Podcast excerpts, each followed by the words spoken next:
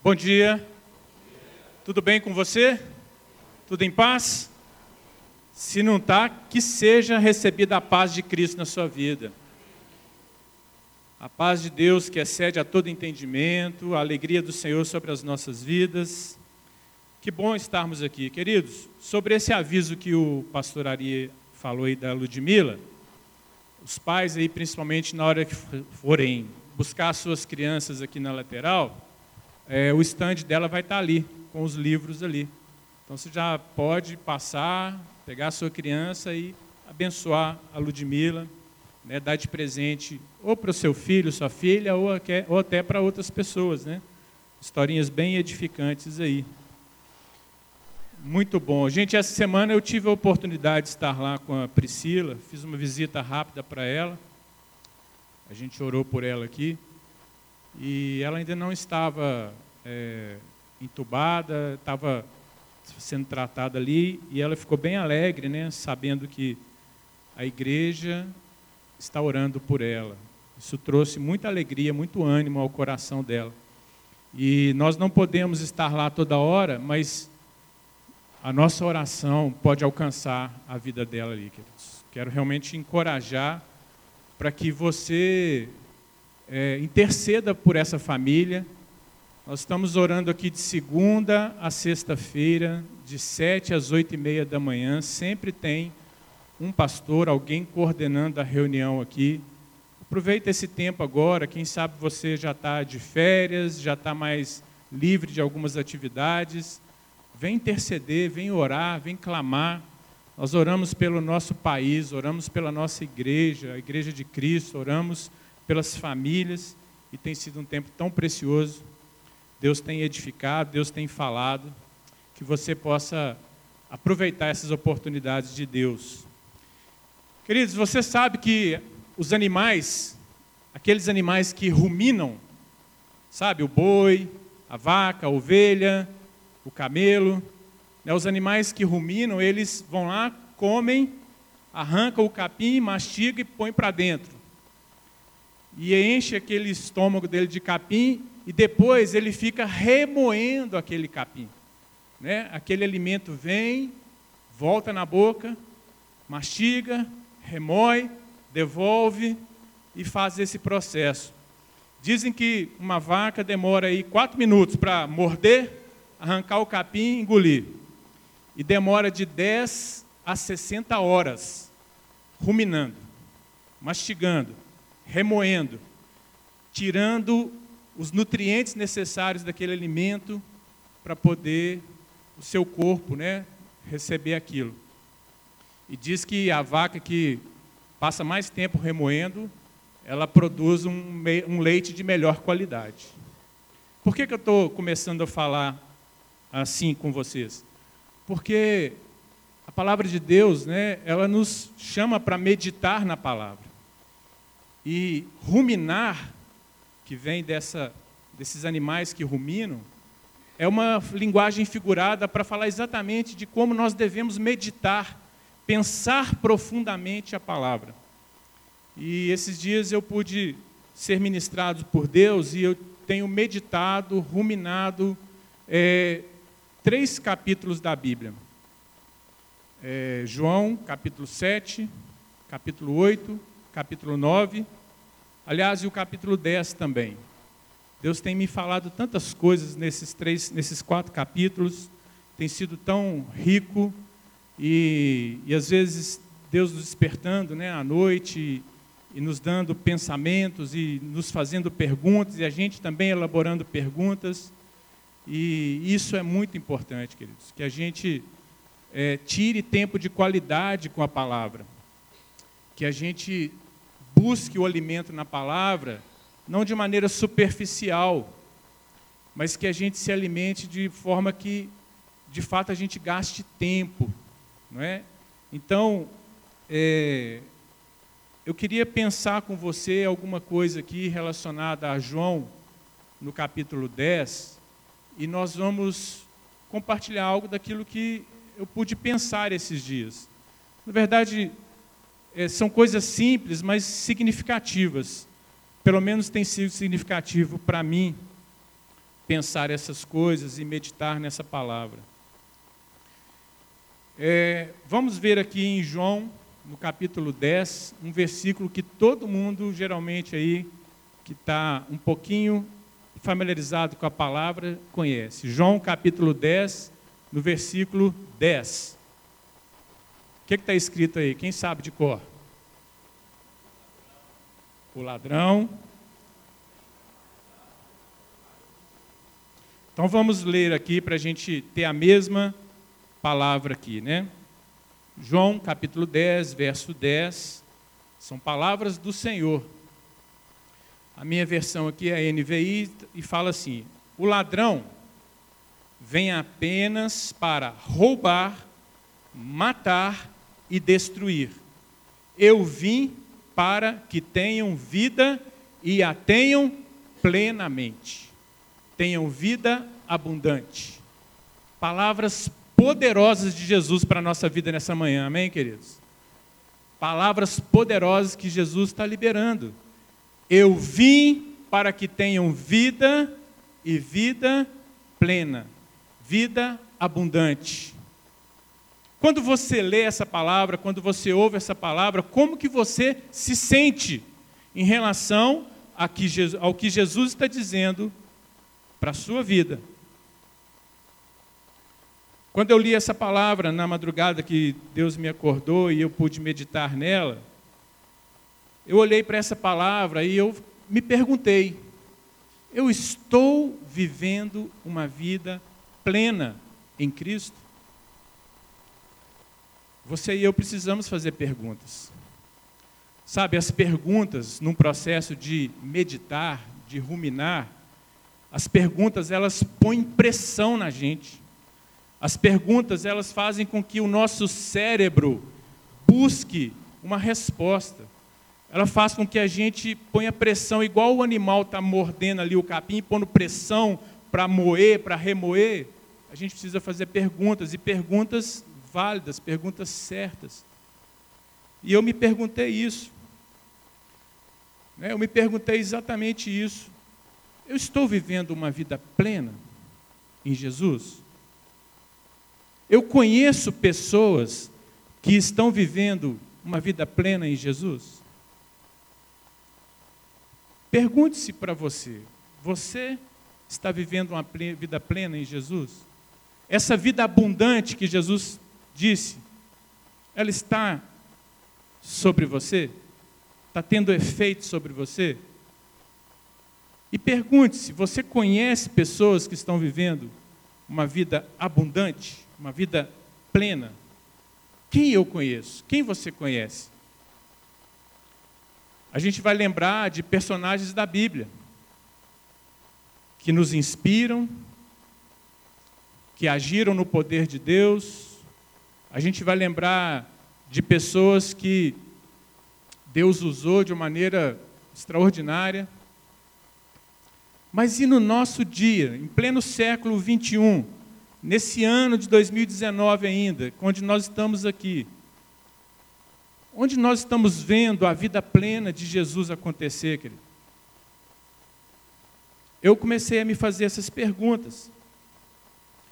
E, e sem precipitar na resposta, mas num primeiro momento eu concluí que me falta manifestar essa vida plena, essa vida abundante. Se a gente for sincero aqui na nossa resposta, a gente vai pensar: não, essa vida abundante não está na real acontecendo aqui, não. E a gente pergunta: mas tem alguma coisa errada? As palavras que Jesus disse que ele veio trazer vida e vida em abundância, elas não são reais, não são verdadeiras? Elas não são para agora? Será que elas são só para a vida futura, a vida vindoura, eterna? Perguntas, queridos, perguntas que vão né, desencadeando essa meditação e a gente vai pensando e tentando achar a resposta que Deus quer nos dar. Pergunte-se aí: será que você tem o conceito de uma vida abundante que ela é real, mas ela virá na glória, quando tudo for glorificado, na restauração de todas as coisas, quando de fato né, esse mundo passar e novos céus, nova terra, tudo fizer novo? Eu não me conformei com essa resposta, não. Jesus disse: Eu vim trazer. Jesus trouxe. Porque já é passado. Ele trouxe vida. E vida em abundância. Ou vida plena. Queridos, a gente precisa refletir essas coisas e começar a pensar o que essas coisas precisam impactar na nossa vida pessoal. Quando nós recebemos a Cristo, quando eu me converti, lá no ano de 1991, a gente estava cantando louvores aqui, que foi da época que eu converti. Deus me trazendo à memória aquele momento da minha vida quando eu recebi a Cristo. Sabe o que aconteceu comigo quando eu recebi a Cristo? E eu tenho certeza que aconteceu com você que recebeu a Cristo. Você recebeu paz de Deus, não foi? A paz de Deus que excede a todo entendimento, que você não sabe explicar, mas ela tomou conta da sua vida. O seu mundo estava caótico, a sua vida estava confusa, você não estava entendendo nada, mas você foi tomado por paz. Quando eu me converti, entreguei minha vida para Jesus, eu recebi uma segurança no meu interior que eu não tinha antes. Eu era inseguro.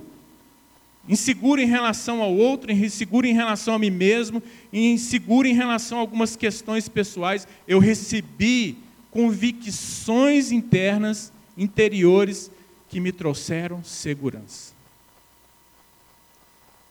Eu recebi, querido, é, um, um, um sentimento, uma convicção de que eu era amado por Deus. Você recebeu isso quando você converteu? Amado por Deus.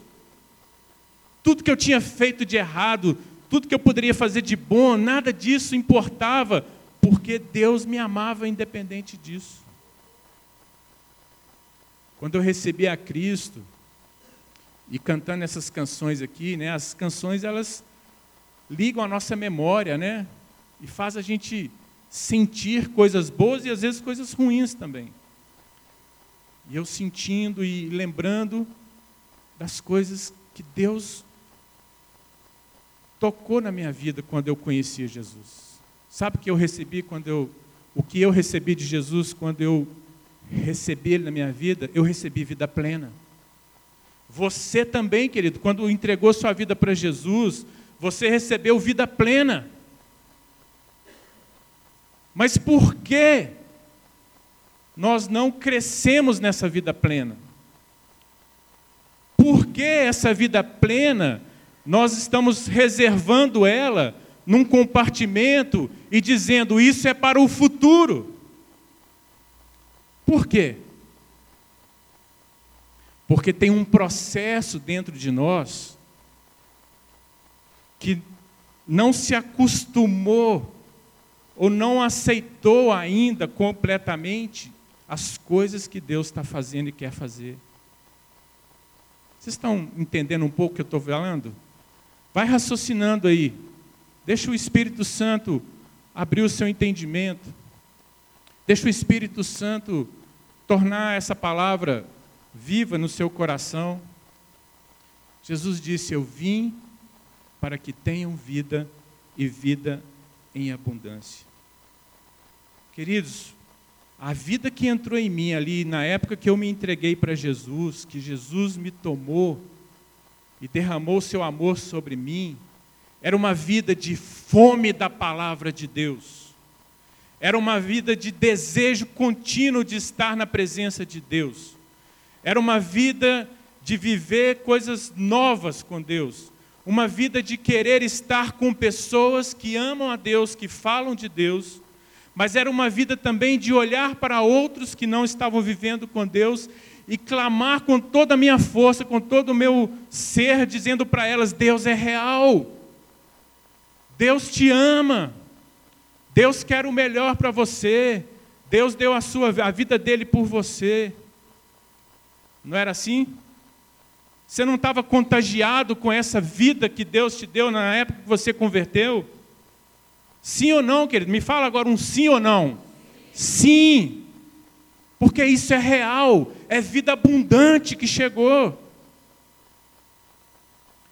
O que é que nós fizemos? O que é que nós estamos fazendo? Pegamos a nossa caixinha, começamos a colocar essa vida abundante ali dentro. Por quê? Porque a gente vai viver a vida e a gente vai ser confrontado nessa vida com coisas que ainda estão dentro de nós. E começamos, com os olhos que a gente tem nesse mundo, a perder o foco a perder aquela essência extraordinária que Deus colocou em nós. Mas veja, Jesus disse aqui que ele veio trazer vida e vida em abundância. Mas antes disso, olha o que ele diz. Ele disse que o ladrão vem apenas para matar, roubar e destruir. É isso que ele disse? Ele disse que o ladrão vem para roubar, matar e destruir. Deixa eu te perguntar e você me responde rapidamente: quem é o ladrão? Quem é o ladrão? Fala mais alto: quem é o ladrão? Você está certo de dizer que o, o diabo, que Satanás, que ele é o ladrão. Isso está certo. A nossa teologia está certa em dizer isso. A nossa doutrina está certa em dizer isso. Mas veja como nós olhamos para um texto como esse, e se você olhar todo o contexto, hora nenhuma Jesus está falando do diabo. Hora nenhuma Jesus está falando de Satanás aqui. Mas quem é que Jesus então está chamando de ladrão aqui?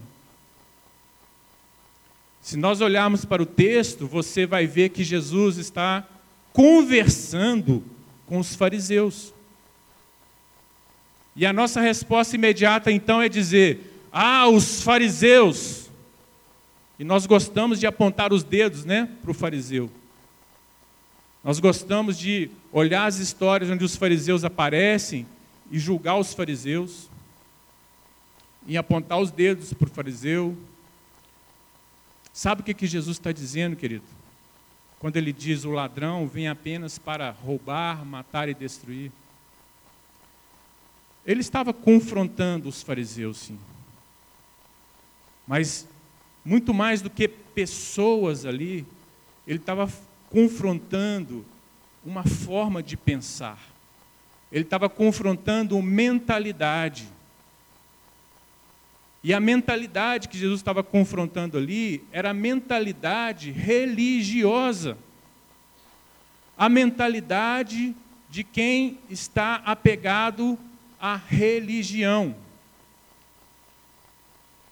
E eu quero que você entenda que, quando falamos aqui de religião, nós não estamos falando de você se é, abraçar uma denominação, abraçar um, uma vertente espiritual. Ah, eu sou espírita, eu sou católico, eu sou evangélico, eu sou da Umbanda. Não é disso que eu estou falando. É mais do que isso. É uma forma de pensar que pega as coisas que Deus tem, as coisas que são princípios de Deus ou que são verdades de Deus, mas que nós vamos colocar numa caixinha. Aquela caixinha que eu falei. E você vai colocar dentro de uma caixinha, de tal maneira que você vai fazer, tentar fazer com que aquilo se conforme a verdades que você tem e que você não quer abrir mão dela. Está entendendo?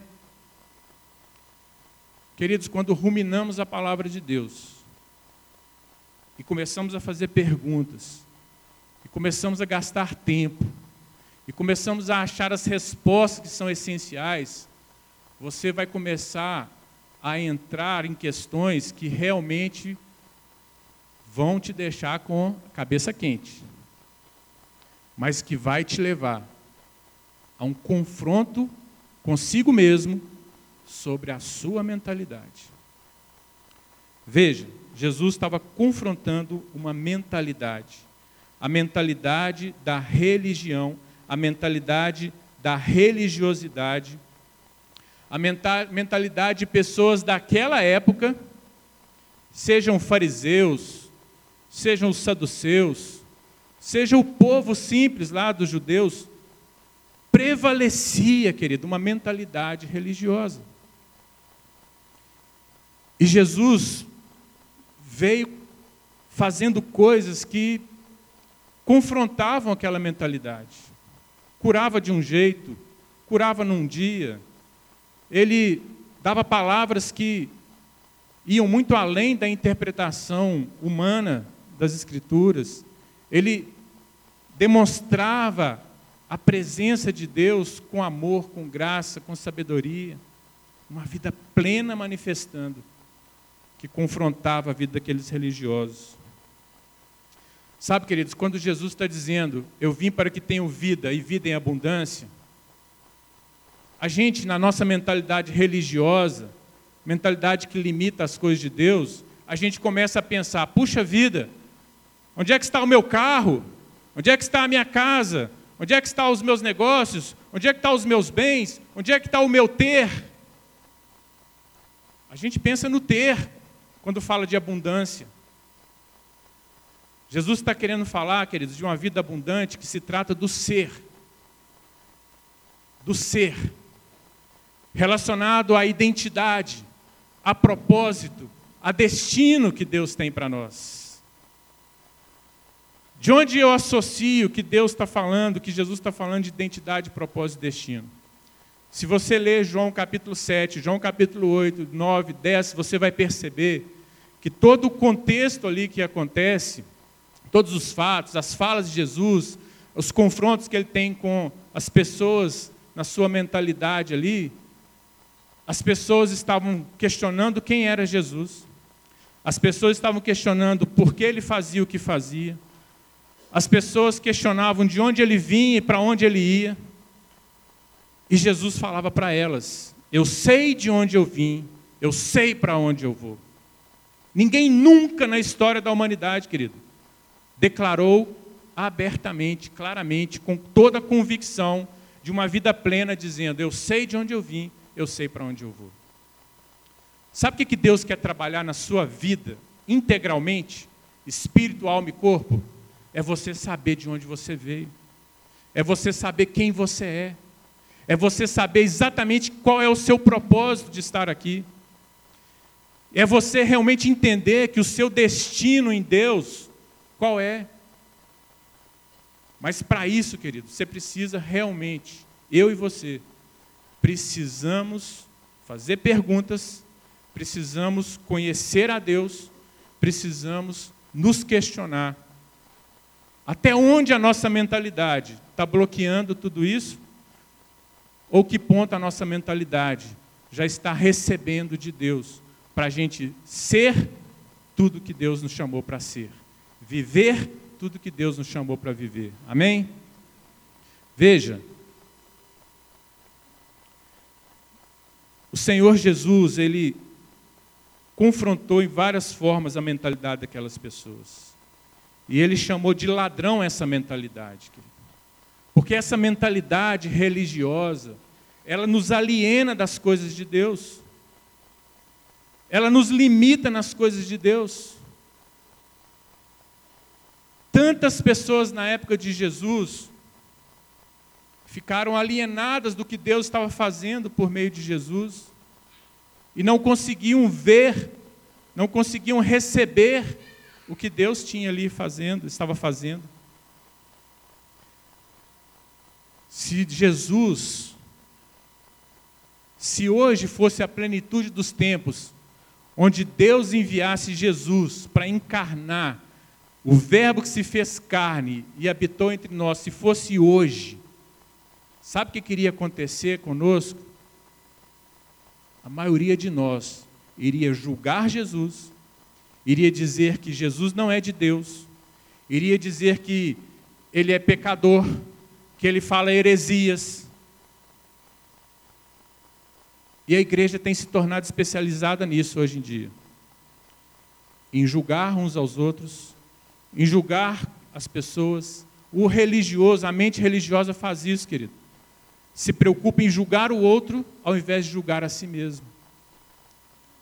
O religioso, a mente religiosa, ela é preconceituosa. Por quê? Porque se não cabe na minha caixinha, então não é de Deus. Se não cabe na minha caixinha, então não é certo, não é verdadeiro. Nós olhamos o pecado do outro e queremos apedrejar o outro. Por quê? Porque na mentalidade religiosa eu preciso me proteger. Eu tenho que me proteger, porque aquilo que o outro está fazendo é o que eu tinha vontade de fazer. Mas como eu não tenho coragem de fazer, eu também não quero ver o outro fazendo e não quero que as pessoas pensem que eu tenho vontade de fazer aquilo. Entendeu o raciocínio? Mentalidade religiosa. Jesus olhou para aquela mulher adulta, vieram lá os religiosos para dizer, né, tentando derrubar, mas ao mesmo tempo tentando expondo uma pessoa. Quem é, oh Jesus, ela pecou, adulterou, e aí, vão tacar pedra nela? Porque a nossa interpretação da lei, da regra, diz isso. Jesus, ele nos põe perguntas. Se você vier com perguntas para Deus, pode preparar, porque Deus vai te fazer muitas outras perguntas, como fez lá com Jó. Onde é que você estava quando eu estava criando todas as coisas? Faça perguntas para Deus, não tenha medo de fazer perguntas para Deus. Nós precisamos fazer perguntas para Deus quando lemos a palavra de Deus, mas nós temos que desejar na sinceridade do nosso coração que Deus nos faça perguntas e que, com essas perguntas de Deus, nos pressionando, que a gente se desarme, que a gente se despoje de tudo aquilo que não é de Deus, para sermos aquilo que Deus tem para a gente ser, amém? Uma igreja que prevalece, querido, é aquela igreja que vive a sua identidade, o seu propósito, o seu destino.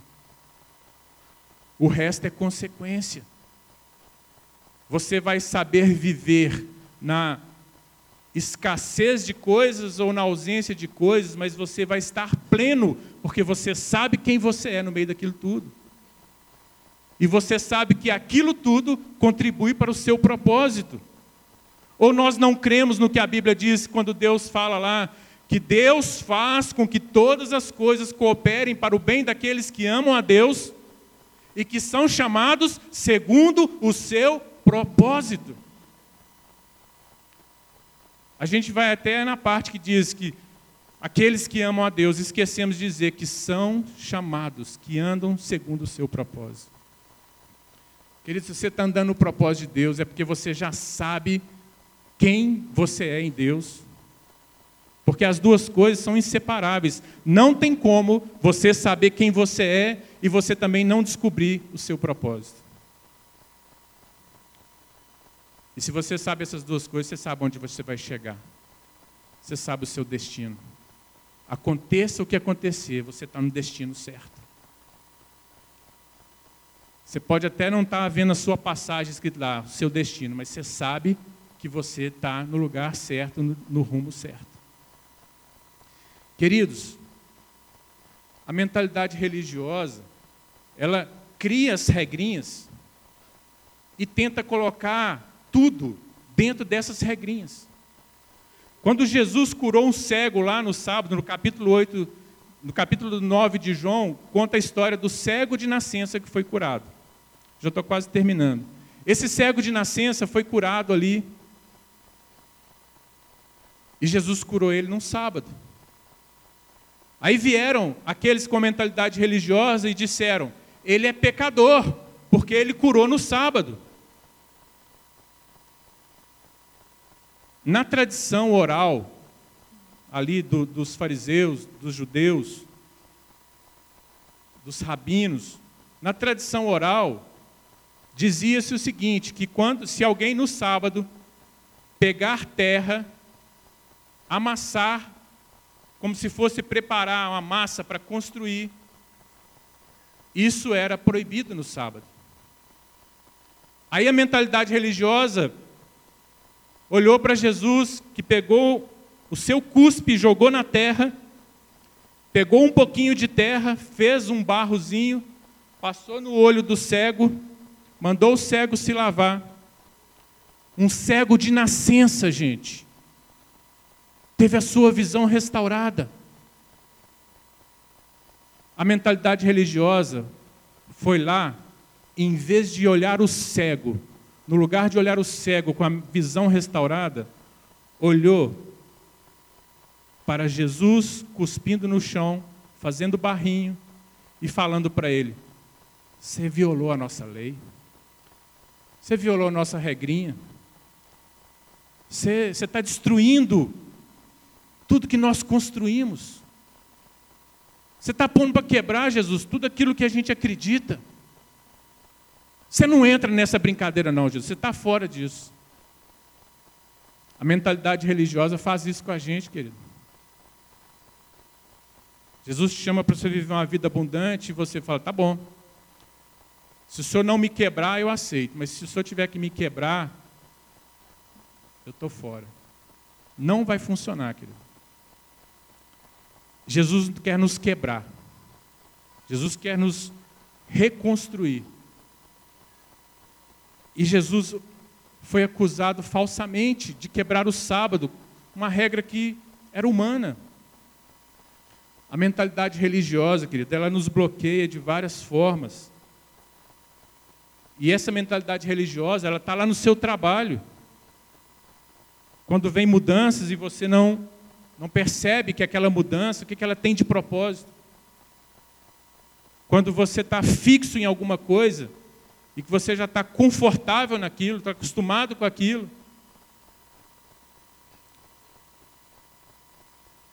Queridos, quando Jesus disse o ladrão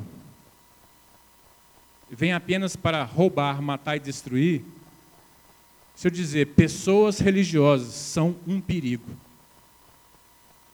Pessoas religiosas são muito perigosas, porque elas estão roubando, estão matando, estão destruindo as coisas que Deus está querendo fazer na vida delas mesmas e na vida de um semelhante.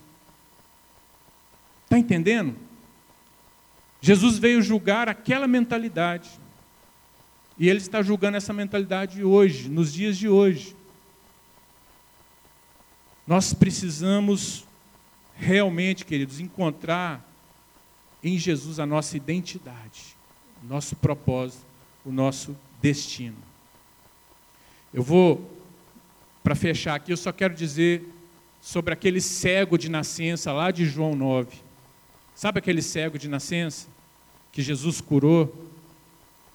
Veja, num primeiro momento, as pessoas olharam para ele, peraí, você não era aquele cego de nascença que ficava aí mendigando? É você mesmo ou você é outra pessoa? As pessoas não estavam reconhecendo mais quem ele era. Porque ele deixou de ser mendigo. Ele deixou de ser alguém que ele não nasceu para ser. E aí, querido, veja, as pessoas olharam para ele e ele falou: sou eu mesmo e perguntaram para ele: Mas o que que te aconteceu? E a resposta dele foi o seguinte: está lá no verso 11. Diz assim: Ele diz assim: O homem chamado Jesus me curou. Olha que interessante essa fala desse homem, desse cego. Nesse primeiro nível, querido, ele estava enxergando as coisas que Deus fez de maneira sobrenatural, tentando entender de maneira natural. O homem, ele viu o homem Jesus. Ele pôde explicar dizendo no nível humano: um homem me fez isso. O homem Jesus. Aí tem um segundo momento que ele foi levado para os fariseus perante o sinédrio, ali uma reunião dos religiosos, e os fariseus puseram pressão nele ali, querendo saber o que, que aconteceu. E aí perguntaram para ele, mas quem te fez isso? Essa segunda resposta dele, ele diz assim, no verso verso 17, ele diz: Ele é um profeta, falando de Jesus, ele é um profeta. Já é um outro nível de resposta, já é um outro nível de entendimento, mas ainda é um nível de entendimento ligado a uma mentalidade religiosa, onde ele diz: Jesus é um profeta, é um profeta. Existem profetas. Olha, existem coisas que são realmente sobrenaturais. Existem coisas que é, a minha mente não vai acompanhar, mas aconteceu. Mas aí, querido, no final das contas, aquele cego, aquele ex-cego, né, foi expulso ali dos fariseus, e Jesus vai até ele. E Jesus pergunta para ele: Você crê no Filho do Homem? E ele diz para Jesus: Mas quem é ele para que eu possa crer? E Jesus disse: Aquele que fala com você. E a Bíblia diz que ele fala: Eu creio, Senhor. E a Bíblia diz que ele o adorou. Sabe, querido, quando eu e você entendemos o nível de rendição que nós precisamos ter, nós vamos realmente nos despojar da nossa mentalidade religiosa, daquilo que a nossa mente teima em falar que você é, quando Deus está falando que você não é. Você vai passar a crer em tudo que a Bíblia fala que você realmente é e que Deus chamou para viver.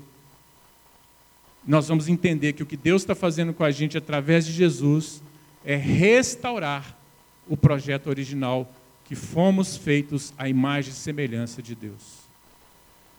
Que você possa fazer desse momento a partir de agora, querido, já começar o seu projeto com Deus de viver um 2020 para você viver plenamente em Cristo, a vida abundante. Amém? Pai, eu quero abençoar o teu povo aqui, Deus, te agradecer por cada vida que ouviu a sua palavra aqui. Deus, que o Senhor complete em nós essa vida abundante, vida plena, vida vitoriosa, vida, Senhor Deus, que o Senhor nos sustenta em toda situação Vida, Senhor Deus, que nada nos abala, porque sabemos quem somos em Cristo. Toca a vida de cada um aqui, Senhor. Que cada um vença os seus medos, os seus bloqueios, a sua religiosidade, a sua mentalidade, ó Deus, que impede o fluir do, do Senhor, do Teu Espírito Santo. Que o Senhor retome nas nossas vidas, ó Pai, tudo que o Senhor já nos deu de plenitude, em nome de Jesus. Amém? Deus abençoe. Pedrão, por favor, vem aqui. Queridos, não saia do seu lugar, não. Escute só esse fechamento aqui, porque é importante para a nossa vida.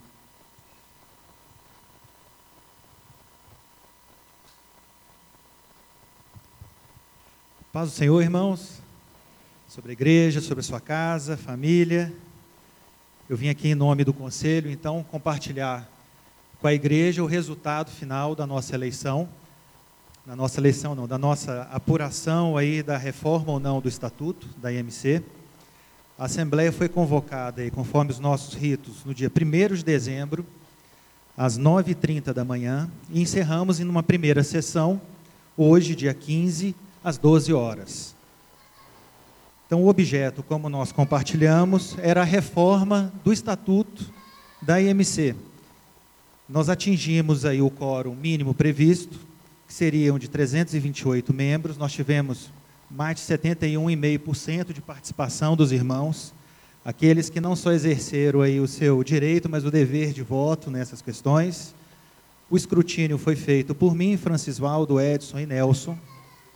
Então, formalmente, aí, a nossa mesa diretora, composta pelo pastor Ari, Ronald, Marcelo, secretário do conselho, Gemerson, e por mim, nós comunicamos à igreja, então, que tivemos um voto nulo, cinco votos em branco, 20 votos é, como não pela reforma e 302 votos, que corresponde a 92%, sendo favoráveis à reforma do estatuto proposta pelo pastor Ari e referendada pelo conselho e pastores da igreja. Então, diante disso, nós comunicamos que o estatuto já está em vigor e já entramos naquele período de disposições transitórias. Pastor. Amém, Pedrão. Então vamos apenas nos despedir com uma oração, nos, nos, nos, colocando à disposição do Senhor, né? Fica de pé se você puder. Quando nós terminarmos de orar, os pais podem dirigir para pegar os seus filhos, mas não tenha pressa de sair sem pelo menos dar um abraço em alguém, né? E ministrar para ela a bênção de Deus aí. Que o Senhor te abençoe e te guarde. Que o Senhor faça resplandecer o seu rosto sobre ti e tenha misericórdia de ti. Que o Senhor sobre ti levante o seu rosto e te dê paz. Em nome de Jesus. Amém. Deus abençoe.